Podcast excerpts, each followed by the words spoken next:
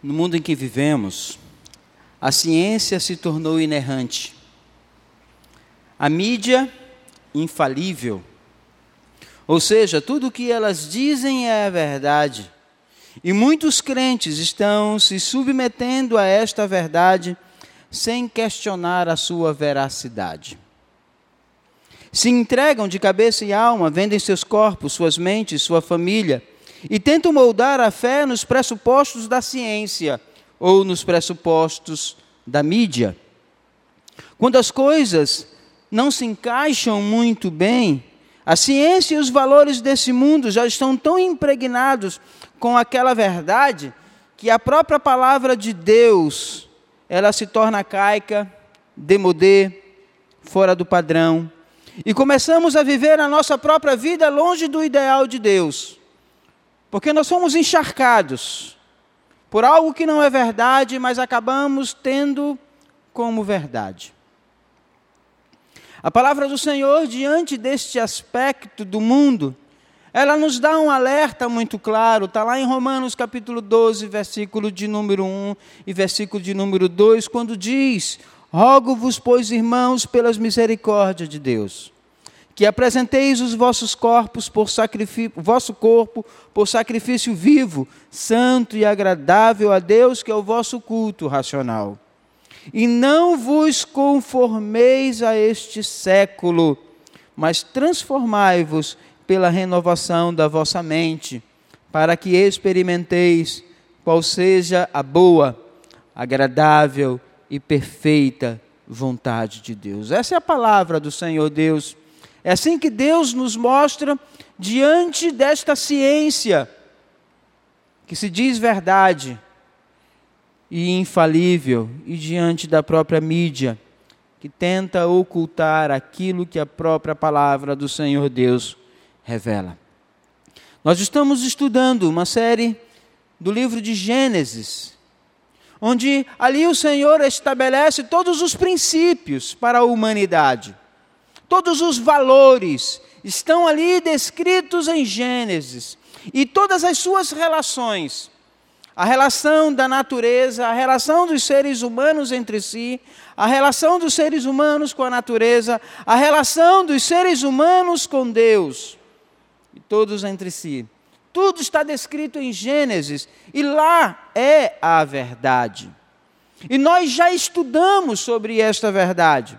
Nós já vimos em primeiro lugar, na semana retrasada, que a origem de todas as coisas é Deus, por mais que a ciência tente mostrar o contrário. Lembram-se?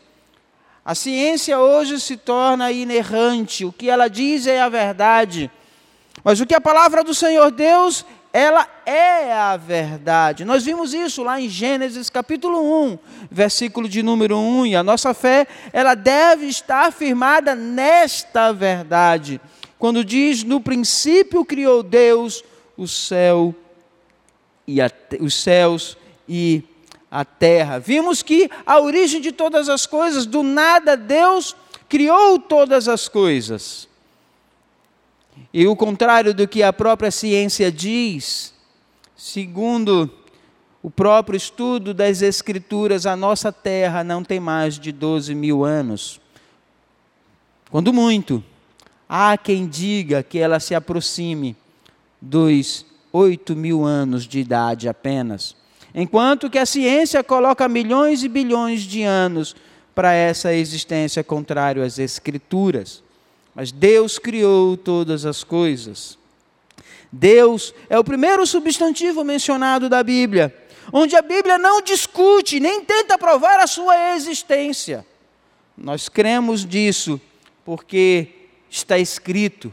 Nós cremos em Gênesis 1, 1, pela fé. Está lá em Hebreus, já vimos isso, Hebreus capítulo 13, versículo de número 1, 3, que diz: pela fé. Entendemos que foi o universo formado pela palavra de Deus, de maneira que o visível veio a existir das coisas que não aparecem, eu creio. Porque disse Deus: e passou a existir. Em segundo lugar, meus queridos, nós já estudamos também o início de todas as coisas, o processo da criação. Aprendemos que a criação foi um trabalho da Trindade. Nós cremos em um Deus triuno: Deus Pai, Deus Filho, Deus Espírito Santo, criando e estabelecendo este mundo para ser a habitação do homem. Aqui é o nosso lugar. Tudo foi criado para que pudéssemos viver em paz e segurança. E nós já vimos isso, esse processo da criação, como a Trindade criou todas as coisas de forma perfeita. E viu Deus que era bom. Também nós já estudamos não somente o processo, mas o próprio progresso da criação. Frequentemente, algumas pessoas perguntam se Gênesis, os dias de Gênesis são literais. Se os dias de Gênesis são de 24 horas, e nós já aprendemos por provas bíblicas que o mundo foi criado, todas as coisas, em seis dias literais. E o Senhor Deus criou um a mais para estabelecer que esta a criação na pessoa do homem viesse a ele em adoração e culto, nós vamos ver isso um pouco hoje. Então, o mundo foi criado, sim, em seis dias, e no sétimo, o Senhor descansou e eu creio nisso. Por mais que a ciência tente provar o contrário.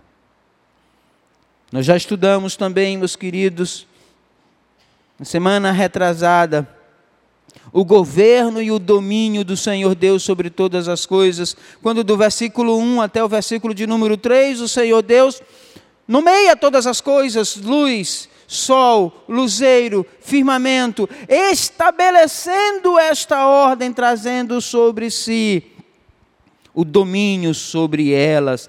Dar nomes é uma indicação de domínio.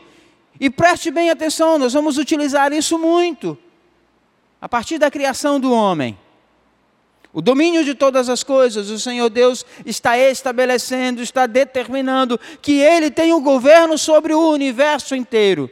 Todo o universo está nas Suas mãos, pois Ele assim determinou.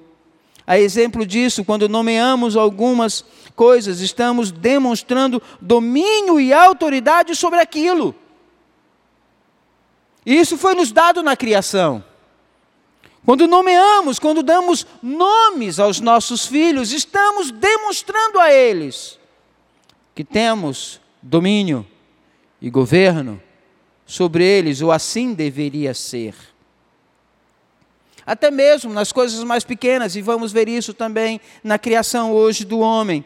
Quando o homem dá nome aos animais e o próprio Deus assim determina que todos os animais passem na frente, diante do homem, e ele nomeia cada um deles, trazendo sobre si o domínio e governo sobre a criação do Senhor Deus. Quando damos nomes aos nossos próprios animais em casa, nós estamos demonstrando para eles que temos domínio e governo sobre eles. Chegamos à conclusão no nosso primeiro estudo que somente o pecado pode impedir alguém de ver Deus revelado na criação. Somente o pecado pode fazer isso. Se você não acredita nestas coisas da qual eu estou lhe relatando, é porque o pecado ainda habita em você. Porque ou eu, ou eu creio que a palavra do Senhor Deus é a verdade, ou eu vou acreditar que a ciência é a verdade. E eles não são opostos entre si, se tornou opostos entre si. E antes de começarmos o nosso texto hoje, uma coisa importante para que a gente possa se lembrar é que na estrutura da criação, algumas coisas foram criadas por Deus e o homem não pode mudar. Algumas coisas que o Senhor Deus criou na sua estrutura da própria criação. O homem, por mais inteligente, por mais que a ciência se desenvolva, por mais racional que ele seja, esta estrutura ele não pode mudar. Nós vimos isso. O dia foi criado com 24 horas, o homem não pode mudar. Pode fazer de tudo, mas ele não consegue mudar essa estrutura feita pelo Senhor Deus. Nós vimos que as semanas são feitas de sete dias. O homem não pode mudar isso. Por mais que ele tente, ele pode tentar fazer qualquer coisa, mudar os nomes, mas as leis ali estabelecidas pelo nosso Deus, elas não podem mudar e assim as estações, o sol, a lua, a gravidade, todas essas coisas criadas pelo Senhor são estruturas que não podem ser movível. Esta ordem da criação é absolutamente imutável. O homem não consegue mudar. Porém, hoje nós vamos entrar em outro aspecto da criação. Nós iremos perceber que existem outras coisas que foram criadas pelo Senhor Deus, porém são mutáveis. E quando estas coisas criadas na sua ordem perfeita foram mudadas, a perfeição da criação começou a se desintegrar. E isso é dado ao homem. E nós vamos ver isso.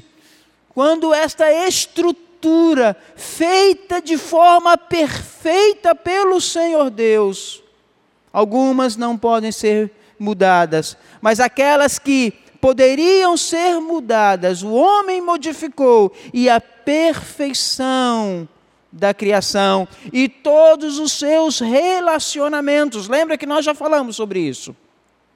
O Senhor Deus criou todas as coisas para que houvesse uma relação perfeita, natureza e homem, homens e homens, homens, mulheres, mulheres e homens, pais e filhos, sociedade, esta relação perfeita entre Deus e o homem, quando esta estrutura que poderia ser mudada e assim foi feita, a perfeição da criação, ela mudou. Dentre estas estruturas que poderiam ter sido mudadas e assim foi, nós temos a questão do gênero. É o que é interessante aqui, não é? há alguma coisa interna e externa. Por mais que o ser humano hoje tente mudar a ideologia de gênero, é, hoje eu não quero ser homem, eu quero ser mulher, e assim eu me sinto mulher. Essa estrutura, ela até pode ser mudada, mas a estrutura interna jamais poderá ser mudada, por mais que a ciência avance. O que é X, X não há cirurgia de mudança de sexo que mude a estrutura feita pelo Senhor Deus. Você pode mudar por fora. E quando nós mudamos essa estrutura do Senhor Deus, a criação entra em declínio. Os homens mudaram isso.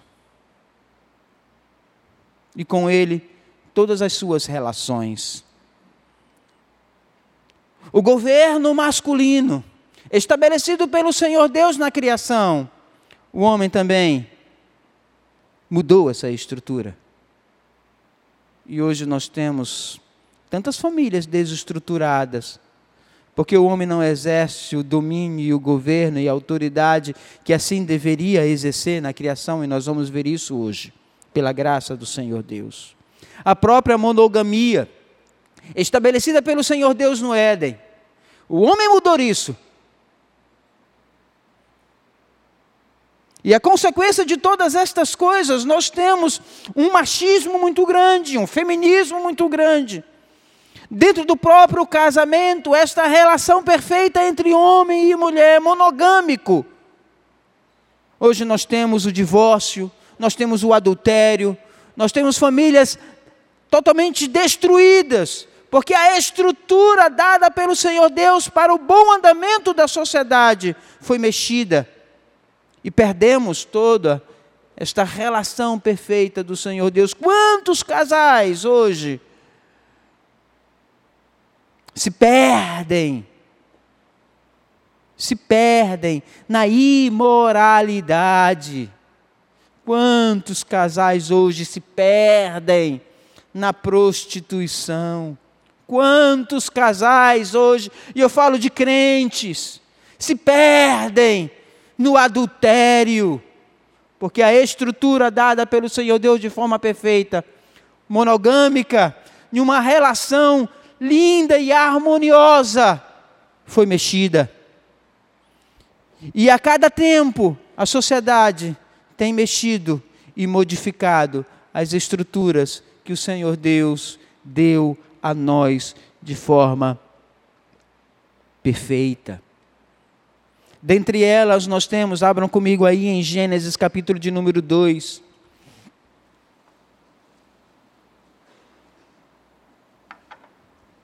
Qual o fim, ou qual o propósito da existência do homem? Qual o propósito da existência da sociedade? Qual o propósito e a existência da família, tudo está em Gênesis. E se nós quisermos voltar ao princípio, vivermos a harmonia do Senhor, precisamos voltar às Escrituras. Qual o propósito do sétimo dia? Está aqui em Gênesis, capítulo 2, do verso 1 até o verso de número 3.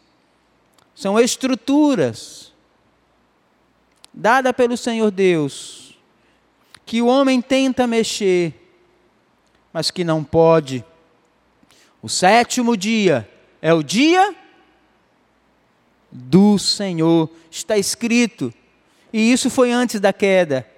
Diz assim: Assim, pois, foram acabados os céus e a terra e todo o seu exército. E havendo Deus terminado no dia sétimo a sua obra, guardem bem esse dia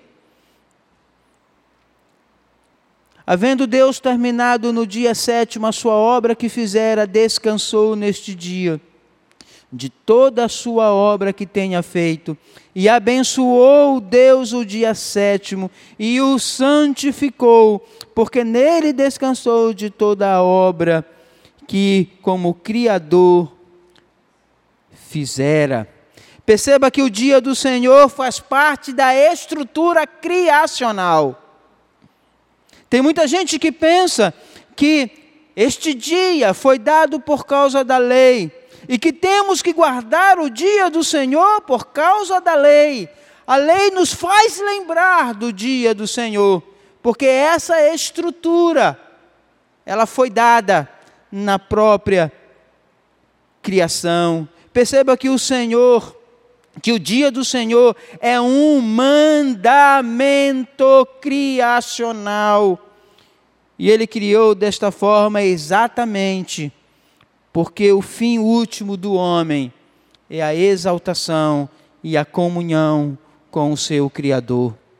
Mas talvez você pergunte hoje o que tem a ver o sétimo dia com o domingo. No Novo Testamento traz algo incrível, porque a, o próprio Gênesis, o livro de Gênesis, ele aponta sempre para Cristo. Cristo estava na criação. O homem foi feito à imagem de Deus, e nós vamos observar Cristo, segundo Adão também. Abram comigo em Hebreus, capítulo de número 4. Lembre-se, o dia do Senhor é um mandamento criacional. O dia do Senhor é uma estrutura que não pode ser movida, substituída.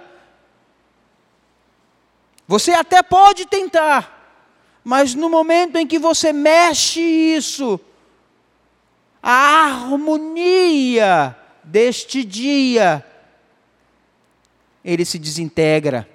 Por isso, cada dia mais o homem está se distanciando do Senhor Deus. Hebreus capítulo de número 4.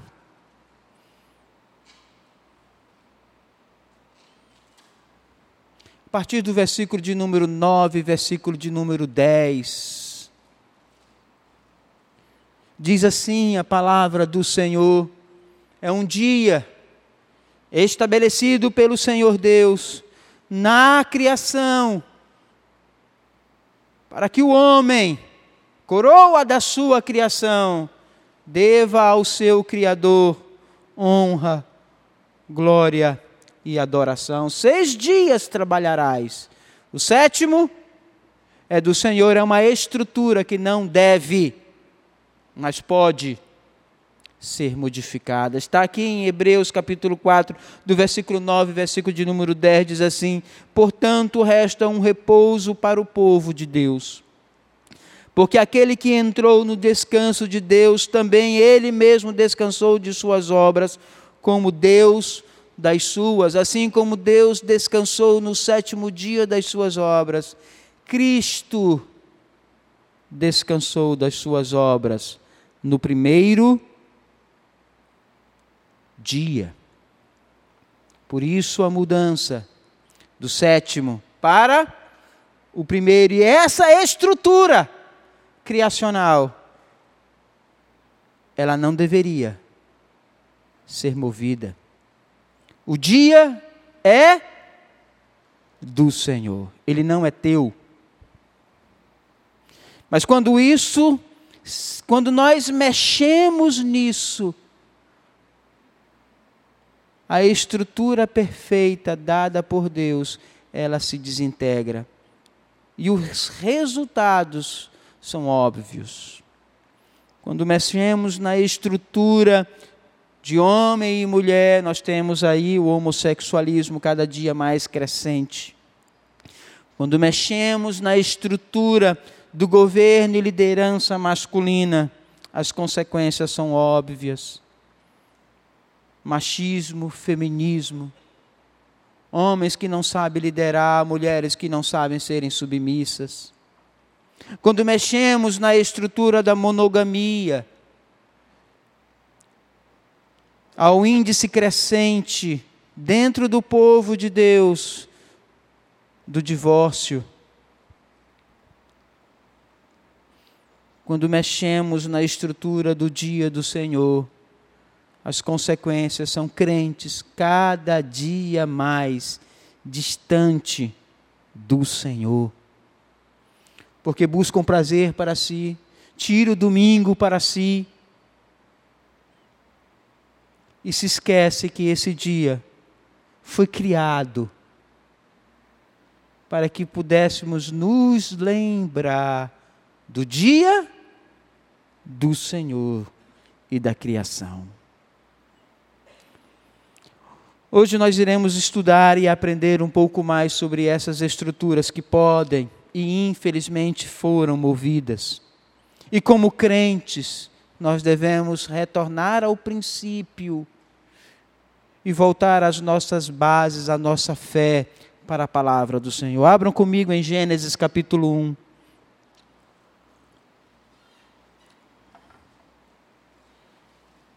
Domingo que vem, pela graça do Senhor Deus, ainda estaremos falando sobre o casamento. Hoje nós iremos falar sobre a criação do homem. E quando eu falo homem, não estou falando de humanidade. Estou falando do homem masculino. Hoje nós iremos aprender qual foi o propósito do Senhor Deus para criar você homem. E se você não estar exercendo a sua função, você mexeu na estrutura e as consequências você sabe muito bem. O que está acontecendo na sua casa, na sua vida, na sua família. Por isso, o homem, os homens aqui presentes, retornem ao princípio da palavra, estabelecida pelo próprio Deus, para a nossa relação perfeita Primeiramente com Ele, depois com os nossos semelhantes, com a nossa esposa, com os nossos filhos. Gênesis capítulo 1, versículo de número 26 foi onde nós paramos.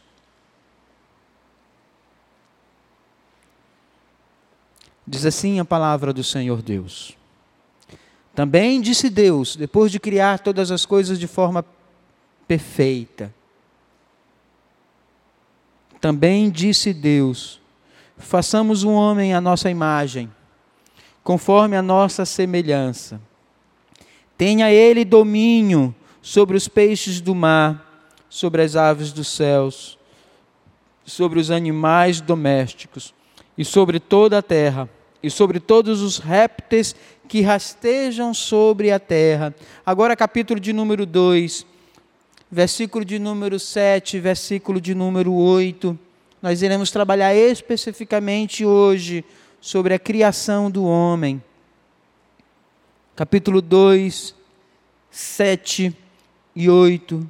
Então formou o Senhor Deus ao homem do pó da terra e lhe soprou nas narinas o fôlego de vida, e o homem passou a ser alma vivente. E plantou o Senhor Deus um jardim no Éden, na direção do Oriente, e pôs nele o homem que havia formado. É você, homem. Não estamos falando ainda da mulher. E ainda, versículo de número 15 do capítulo 2.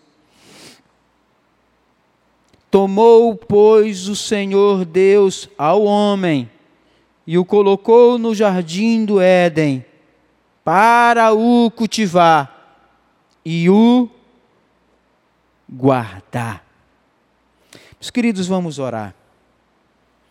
Quero que você feche seus olhos e ore. Você que é homem, em nome do Senhor Jesus, Criador de todas as coisas, volte ao princípio das Escrituras.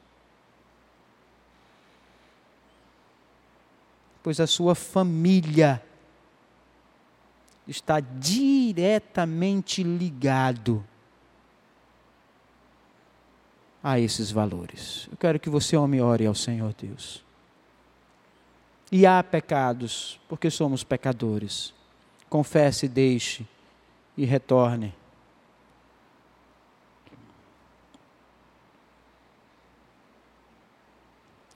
Senhor Deus e Pai, na beleza da criação, o Senhor Deus exclamou um dos mais belos poemas descritos e viu Deus que era muito bom. O Senhor Deus se alegrou, o seu coração se encheu de prazer, de regozijo, de júbilo, naquele dia em que todas as coisas foram criadas para louvor da tua glória.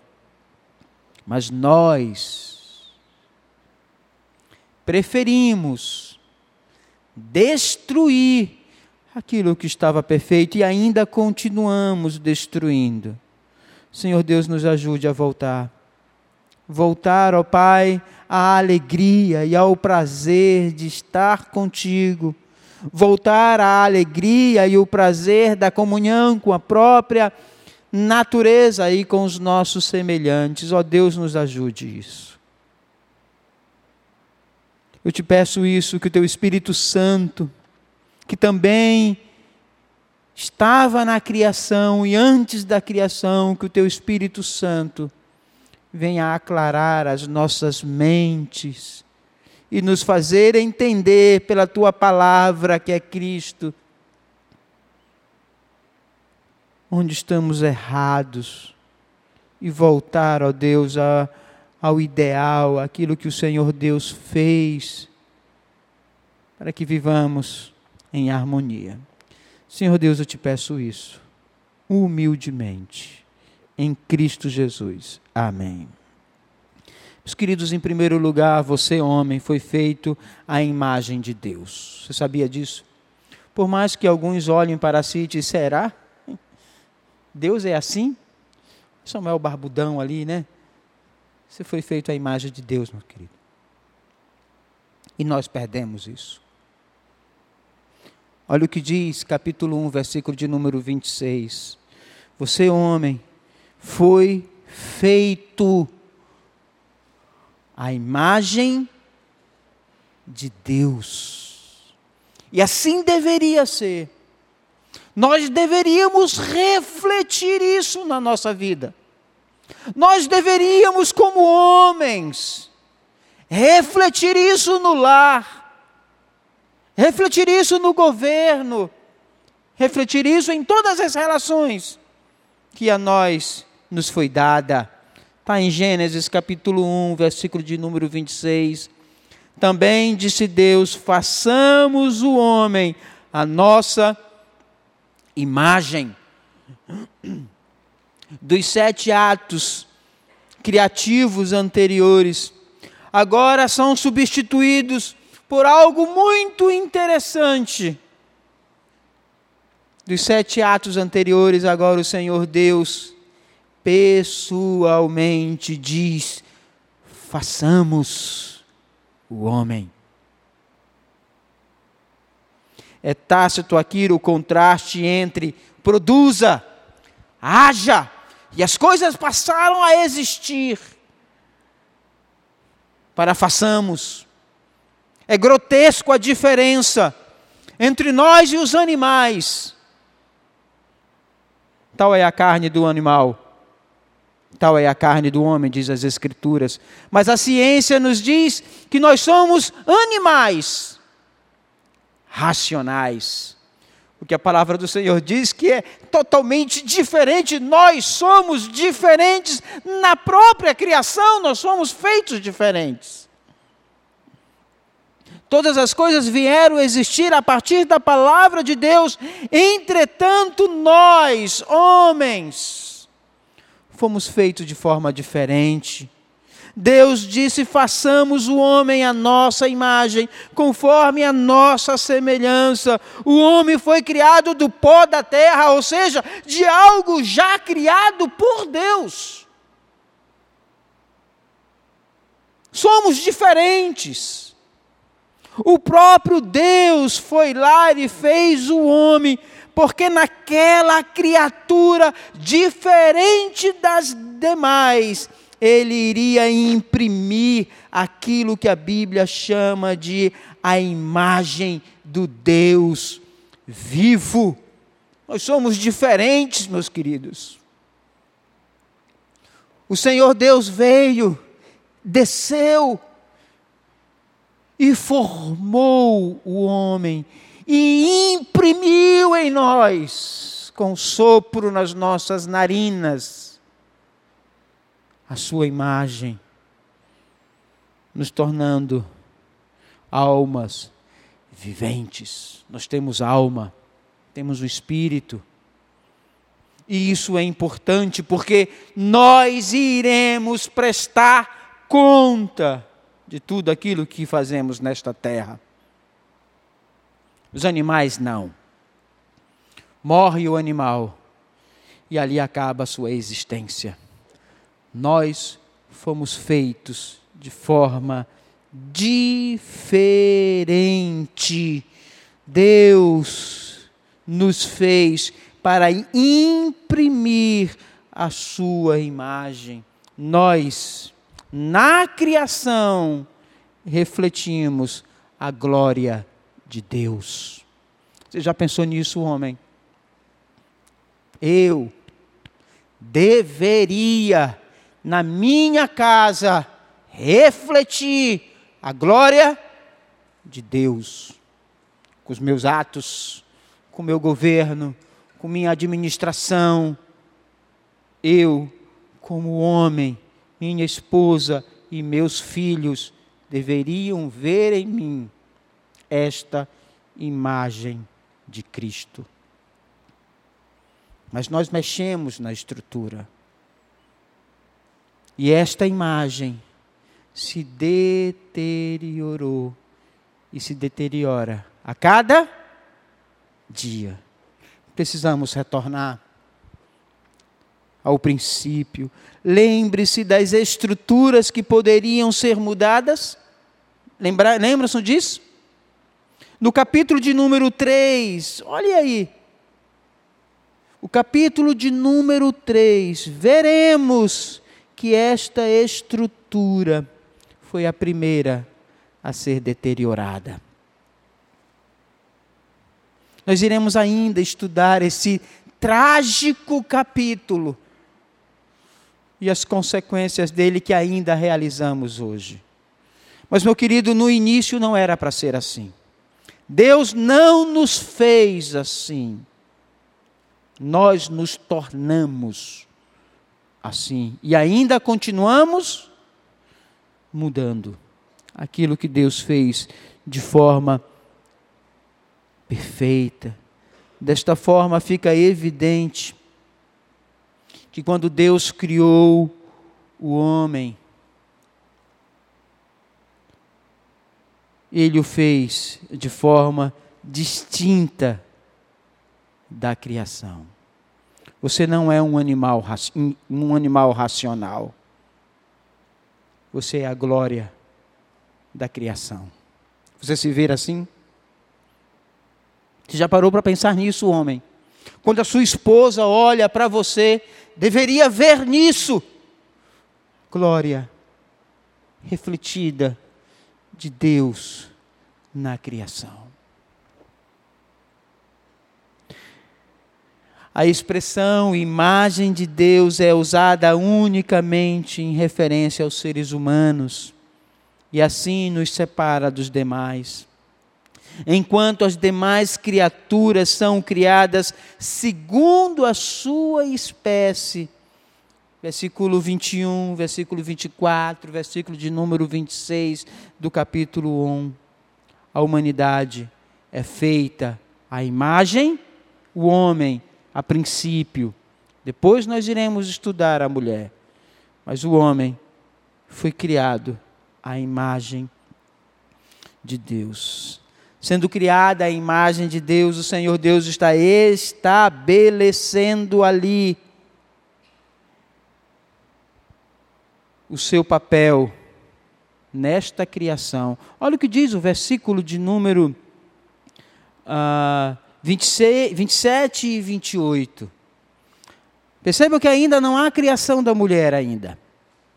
A mulher veio depois e tem um propósito por isso. Mas nós vamos ver isso mais lá na frente. Quando o Senhor Deus estabelece ali a imagem dele, forjada no homem, ele está também imprimindo o seu papel, o papel nosso, homens, na sociedade, no lar, na igreja.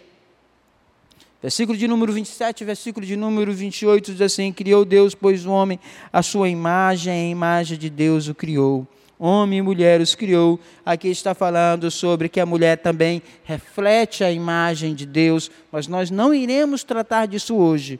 Mas o versículo de número 28 traz novamente a nós.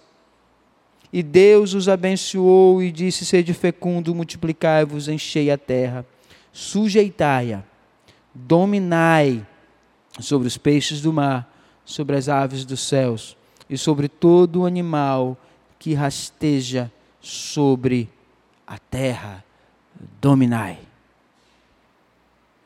O Senhor Deus deu a nós a capacidade do domínio da criação. E temos aí, né? Os homens invadiram os mares, invadiram as selvas, hoje invadiram os ares, voamos conquistamos, dominamos.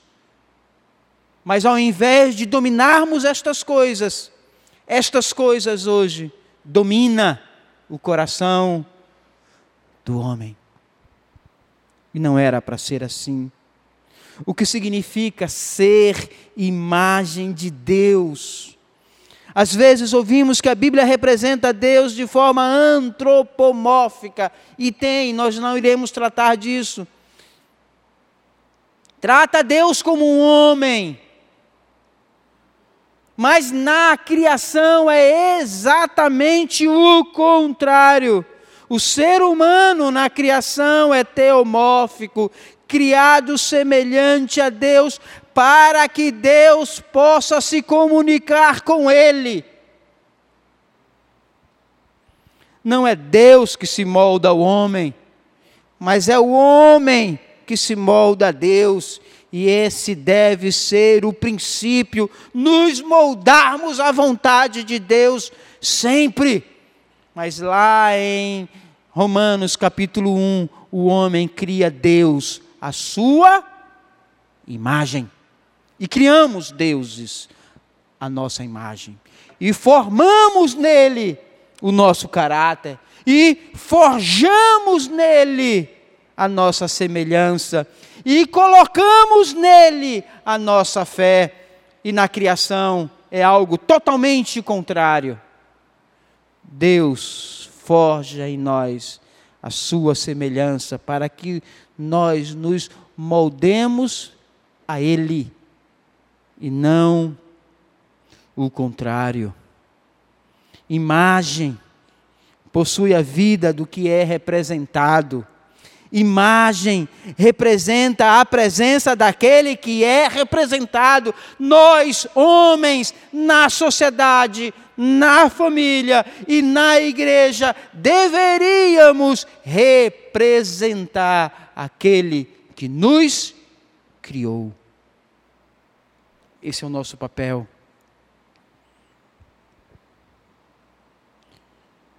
Imagem é ser inseparável da noção de servir. Imagem funciona como governante no lugar do Criador. Por isso que na teologia o homem é chamado de vice-regente da criação. Nós deveríamos cuidar daquilo que Deus fez. E aí é onde vai entrar o papel da mulher. Foi criada a partir daí. Como homem, você deveria cuidar da sua esposa.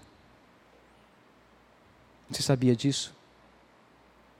Como um homem, você deveria cuidar da sua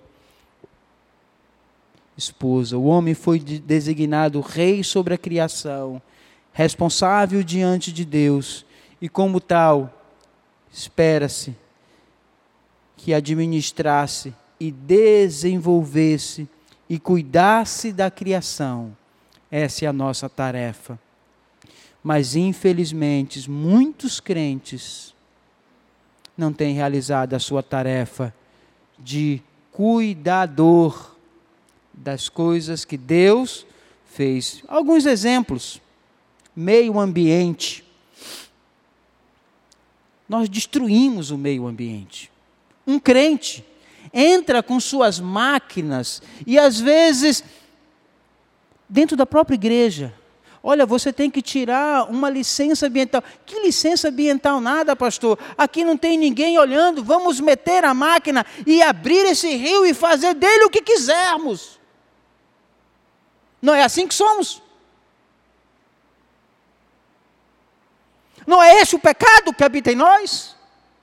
É meu, é tudo meu, eu comprei, eu paguei, eu estou forjando Deus conforme a minha imagem, conforme a minha vontade. Eu sou homem.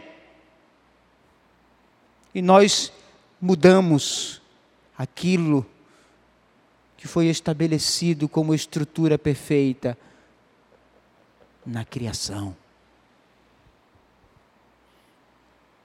Nós destruímos os animais.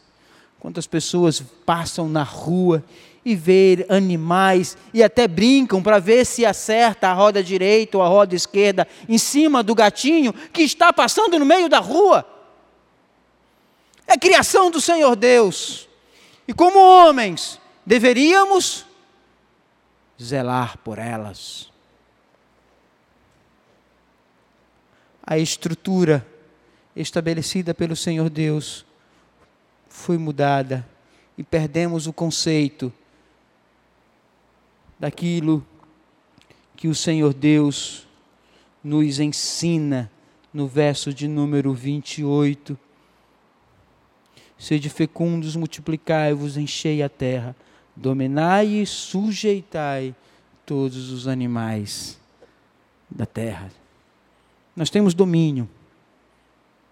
Nós conseguimos dominar qualquer animal, seja o tamanho que for, mas nós não conseguimos cuidar deles.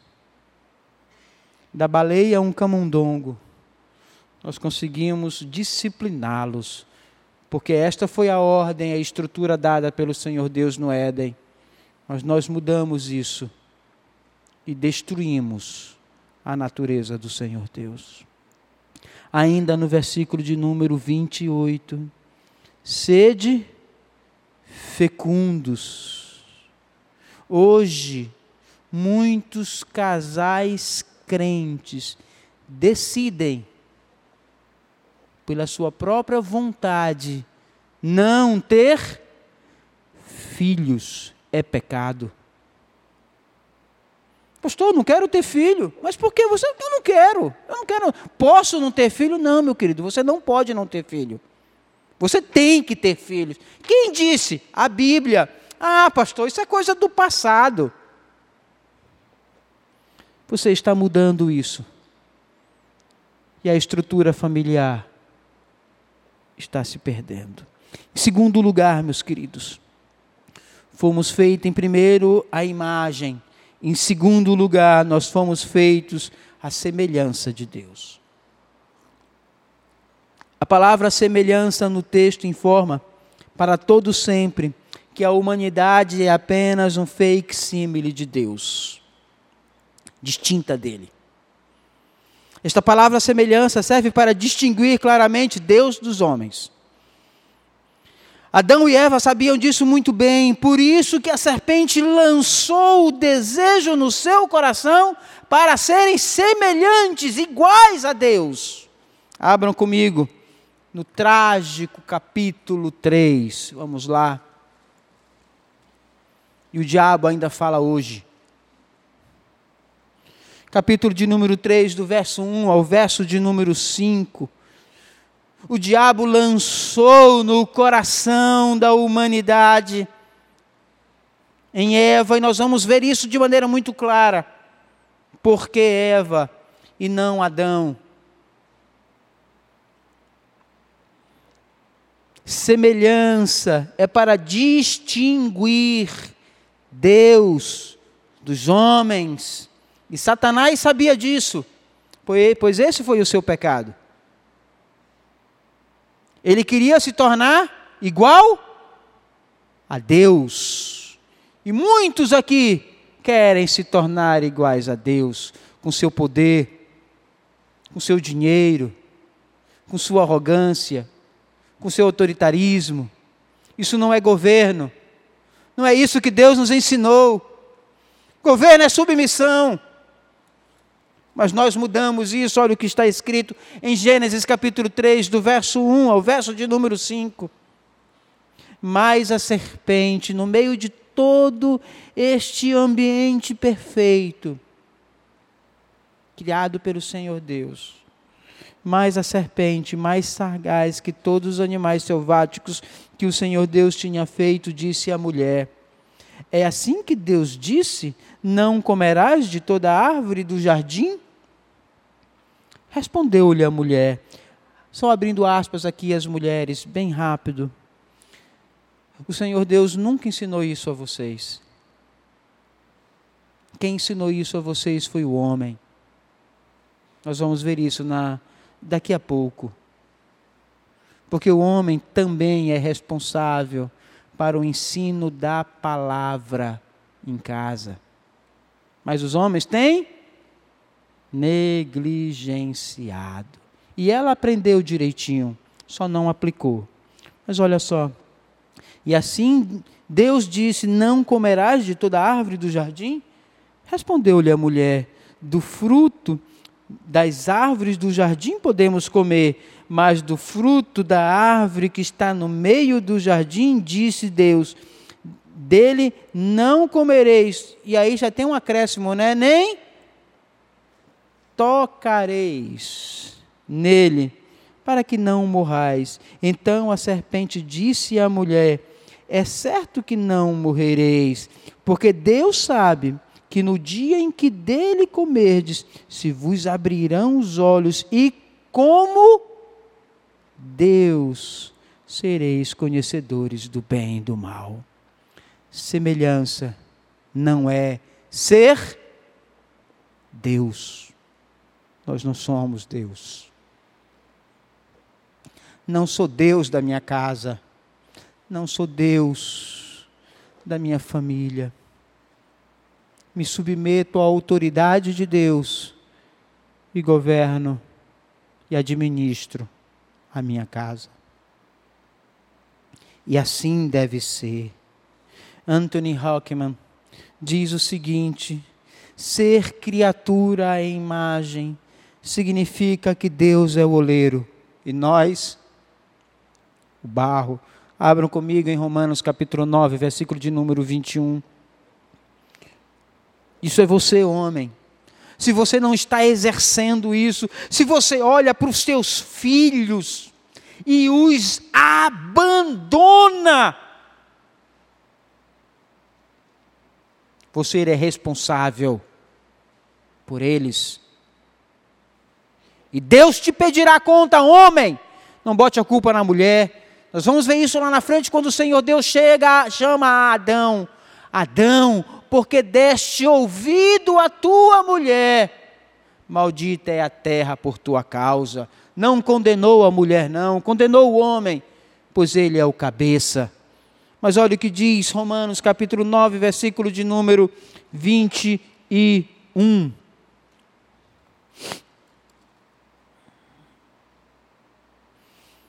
nas palavras de John Anthony Hockman, traduzindo a ideia de imagem, porque nós não somos Deus. Mas muitos homens aqui se acham dentro de casa, gritam com autoritarismo, governam com mão forte, ou são extremamente relaxados e relapsos. Ser semelhante a Deus é ser exatamente isso nós não somos deuses, somos barro. Romanos 9, 21. Ou não tem o oleiro direito sobre a massa, para do mesmo barro fazer um vaso para honra e outro para desonra. Eu sou isso, eu sou barro, porque de lá eu vim. É isso que eu sou. Eu sou barro. O material mais encontrado na terra, né? É comum, eu sou comum. Nós somos assim.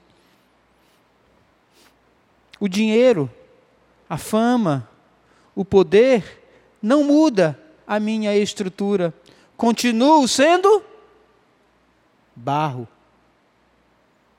Continuo sendo pó. E esse deve ser o meu princípio.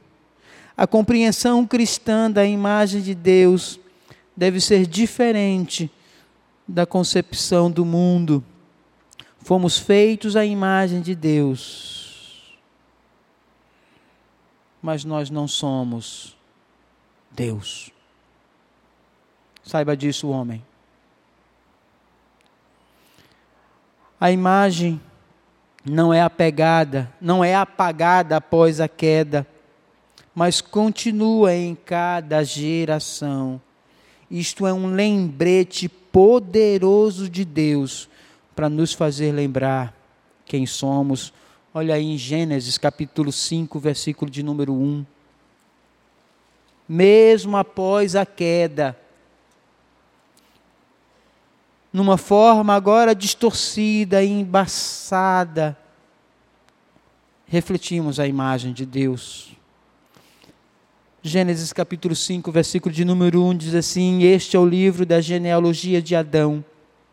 No dia em que Deus criou o homem, a sua imagem, no dia que Deus criou o homem, a semelhança de Deus o criou. E todos os descendentes de Adão nasceram a imagem e semelhança de Deus. Agora corrompida. Nós vamos estudar isso no capítulo de número 3. Olha o que diz em Gênesis, capítulo de número 9, versículo de número 6. Isso é para te fazer lembrar, homem, quem você é. Porque você pode hoje chegar e falar, ah, pastor, eu sou um pecador, eu sei disso. Pastor, eu sou um miserável, eu sei disso, eu poderia colocar inúmeros adjetivos para você hoje. Mas eu quero lhe dizer que, mesmo diante da queda, nós ainda continuamos refletindo, mesmo que distante e embaçada, a imagem de Deus. E assim deveremos viver. Não é por causa do pecado que eu devo usurpar esta imagem, mas ela continua de geração a geração. Gênesis capítulo 9, versículo de número 6. Se alguém derramar o sangue do homem, pelo homem se derramará o seu, porque Deus fez o homem segundo a sua imagem. Entretanto, o primeiro Adão não pôde refletir de forma real a imagem de Deus. Mas o segundo Adão, Cristo, pode cumprir completamente a função de vice-regente da criação. Abram comigo em Salmos de número 8. É por isso que em Cristo, não pelos meus esforços, não pelo meu trabalho, mas em Cristo eu volto a refletir a imagem real do meu Senhor. Eu preciso estar em Cristo, inserido nele, e a partir dele, Deus olhar para mim e verá aquilo que é perfeito em Cristo. Salmo de número 8, olha o que diz, salmo tão belo. É um salmo que nós chamamos de salmo messiânico. Salmo de número 8 diz assim: Ó Senhor, Senhor nosso, quão magnífico em toda a terra é o teu nome, pois expuseste nos céus a sua majestade, da boca de pequeninos e crianças de peito suscitastes forças por causa dos teus adversários, para fazer desemudecer o inimigo e o vingador. Quando contemplo os teus quando contemplo os teus céus, obras dos teus dedos, e a lua e as estrelas que estabelecestes, que é o homem que dele se lembre, e o filho do homem que o visite. Fizestes, no entanto, por um pouco menor do que Deus, e de glória e honra o coroastes. Deste-lhes domínio sobre as obras das tuas mãos, e sobre seus pés tudo lhe pusestes: ovelhas, bois, tudo e também os animais do campo, as aves dos céus, os peixes do mar e tudo que percorre sobre as sedas dos mares. Ó Senhor, Senhor nosso, quão magnífico em toda a terra é o teu nome. O Senhor Deus estabeleceu em Cristo agora o segundo Adão uma nova criação, uma nova geração, que em Cristo nós iremos novamente refletir a imagem do Deus vivo.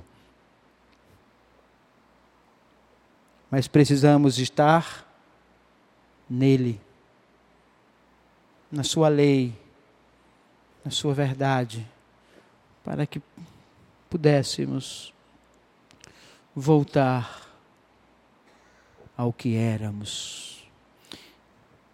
Em último lugar, meus queridos, Gênesis capítulo 1, versículo de número 28.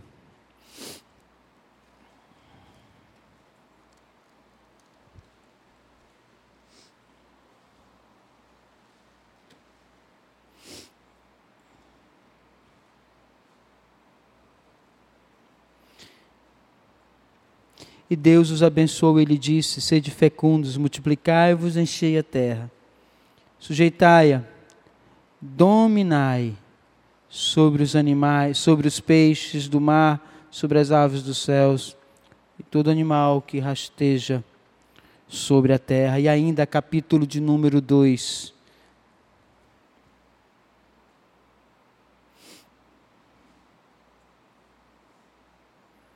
Partir do capítulo de número 2, o Senhor Deus agora ele foca diretamente na criação do homem. O Senhor Deus nos colocou para guardar o jardim. A palavra guardar aqui traz a ideia de proteger. Os queridos, nós homens, nós homens, temos a tarefa de proteção de todas as coisas criadas pelo Senhor Deus. E essa palavra aqui de proteção traz a ideia de proteção contra a usurpação de Satanás. Essa é a minha tarefa na minha casa como homem e sacerdote do lar, onde Adão errou com Eva e permitiu que Satanás enganasse a sua esposa e ele não estava perto para protegê-la, porque foi omisso. Eu, como homem, devo proteger minha família contra as investidas de Satanás. Porque a mim foi dada essa tarefa. Em primeiro lugar, independentemente de ser pastor ou não, sou sacerdote do meu lar. E foi estabelecido por Deus na criação. Contra a usurpação do inimigo na criação, na família, eu devo exercer este cuidado contra eles. Como sacerdote guardião do jardim, Adão, como homem, deveria ter guardado o jardim e a sua esposa das armadilhas de Satanás e expulsado a serpente. Em vez disso, ela os expulsou. Interessante, não é? Por causa de Adão, a natureza geme e chora. Por causa de Adão, maldita é a terra por tua causa, porque você deveria guardar contra a usurpação de Satanás na criação. Meus queridos, como nós poderíamos aplicar todas essas verdades como homem na nossa vida? Em primeiro lugar, eu quero deixar bem claro a você, homem, que você foi feito à imagem e semelhança de Deus. Como imagem, o Senhor Deus te criou como a coroa da criação e imprimiu em você o seu caráter, para que você governasse com sabedoria, equidade e temor as leis de Deus. Em segundo lugar, homem, o Senhor Deus te criou a, a sua semelhança, para você se lembrar sempre de que você é pó, de que você é barro, e que você não é Deus na sua casa, mas é um representante dele. Em terceiro e último lugar, o Senhor Deus criou você e te delegou uma ordem para que você protegesse a criação de Deus contra Satanás. E o maior bem que você possui se chama sua família, sua esposa. E assim a esposa deve olhar o homem, em submissão a esta autoridade dada por Deus. É assim que a mulher deveria olhar o seu marido como o cabeça, governante e protetor dela e dos seus filhos, como sacerdote do lar e se submeter a ele em amor ao Senhor. Se isso não está acontecendo na sua casa, volte à criação do Senhor Deus. Que o Senhor Deus tenha misericórdia da nossa vida. Para encerrar o texto que eu li e foi onde nós startamos tudo isso. Abram comigo em Salmos.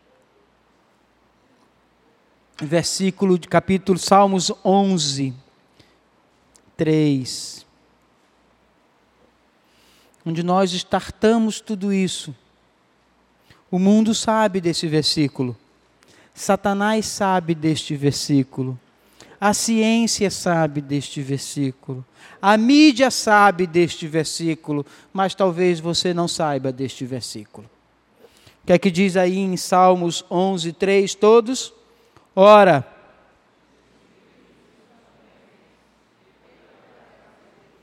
ora, destruindo os fundamentos. Que fundamentos são esses? Aqueles estabelecidos por Deus na criação. Destrua aqueles mova um deles, o que nós poderemos fazer? Pense nisso.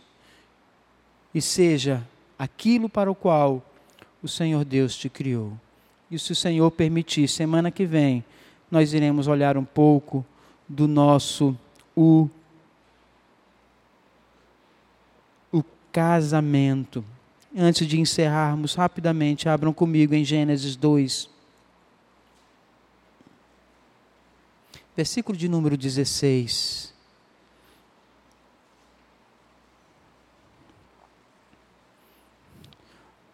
Por que nós movemos as coisas? Talvez essa seja uma pergunta que você. Mas, mas pastor, era tudo perfeito.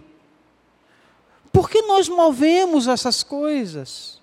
Olha o que diz, capítulo 2, versículo de número 16. O Senhor Deus lhe deu esta ordem a Adão: de toda a árvore dos jardins comereis livremente. É interessante aqui, né?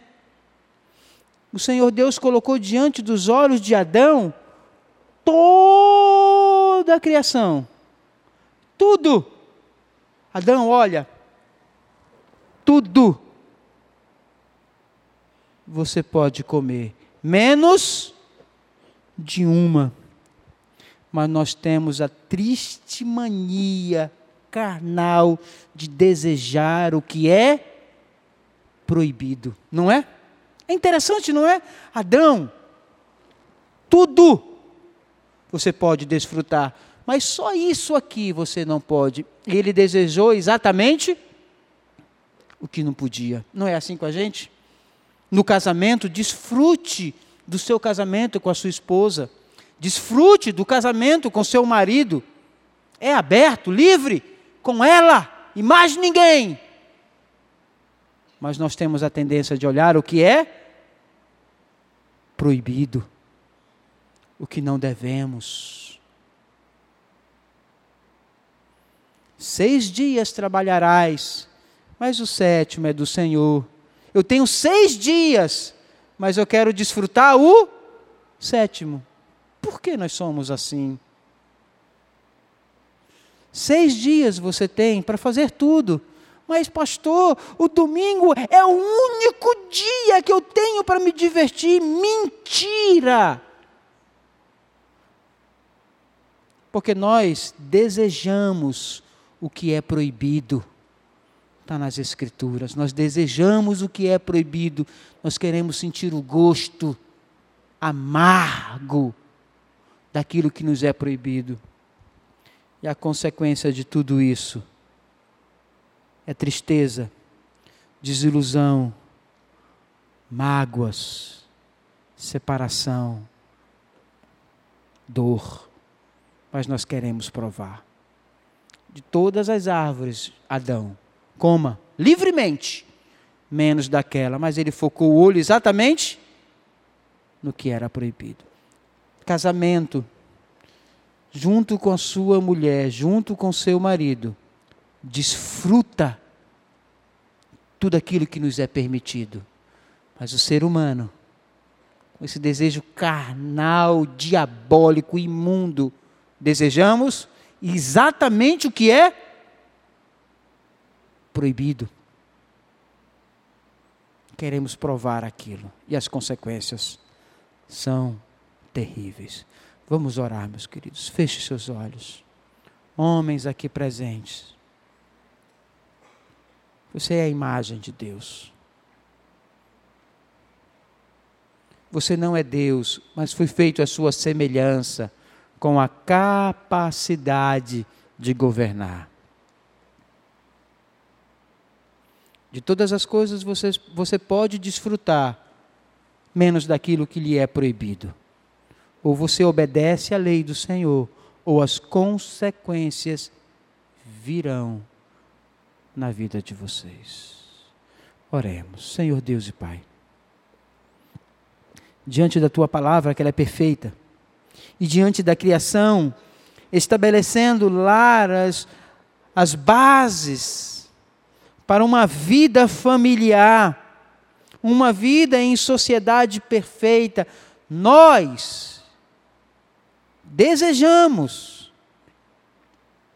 mexer na estrutura para saber se o Senhor realmente falava a verdade.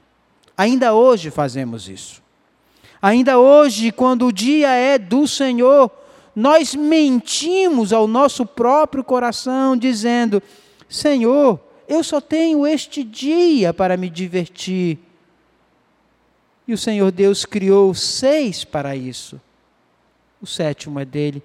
Mas nós queremos nos divertir nesse dia. Quanto ao casamento, o Senhor Deus diz: desfrute com a sua esposa, desfrute com o seu marido. O corpo dela lhe pertence e o corpo dele pertence a ela. Desfrutem. Mas muitos casais aqui, ó Senhor, querem o proibido, querem provar daquilo que não nos é permitido. Senhor Deus, nos ajude a voltarmos às Escrituras, a voltarmos ao desejo do teu coração e em Cristo o segundo Adão, pois o primeiro falhou. Em Cristo, nele, vivenciarmos novamente o teu desejo de vivermos em comunhão contigo. Assim eu oro, ó Pai, em nome de Jesus. Amém. Fiquemos de pé, meus queridos, para receber a bênção do Senhor.